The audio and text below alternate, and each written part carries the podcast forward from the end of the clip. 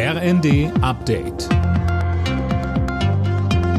Stündlich neu. Auf den Punkt informiert. Ich bin André Glatzel. Guten Abend.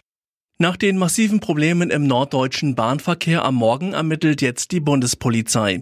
Die Funkverbindung zu den Zügen war ausgefallen, offenbar infolge eines Sabotageakts. Verkehrsminister Wissing hat mitgeteilt, dass an zwei verschiedenen Stellen Kabel beschädigt wurden. Weiter sagte er, Unsere Infrastrukturen sind für uns unverzichtbar. Und deswegen brauchen sie auch einen entsprechenden Schutz. Wir haben hohe Sicherheitsstandards. Wenn es etwa in diesem Fall zur Durchtrennung von Kabeln kommt, dann wird sofort ein Sicherungsmechanismus eingeleitet und Risiken, die durch die Zerstörung der Infrastruktur entstehen könnten, werden dadurch vermieden. Bei der Explosion auf der Krim sind drei Menschen ums Leben gekommen. Die russischen Behörden gehen davon aus, dass ein mit Sprengstoff beladener LKW explodiert ist. Die Brücke, die auch ein wichtiger Nachschubweg für die russischen Invasionstruppen in der Ukraine ist, wurde schwer beschädigt.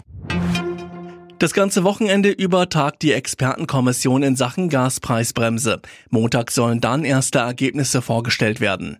Denkbar ist eine Einmalzahlung, aber auch ein Gaspreisdeckel zumindest für einen gewissen Grundverbrauch.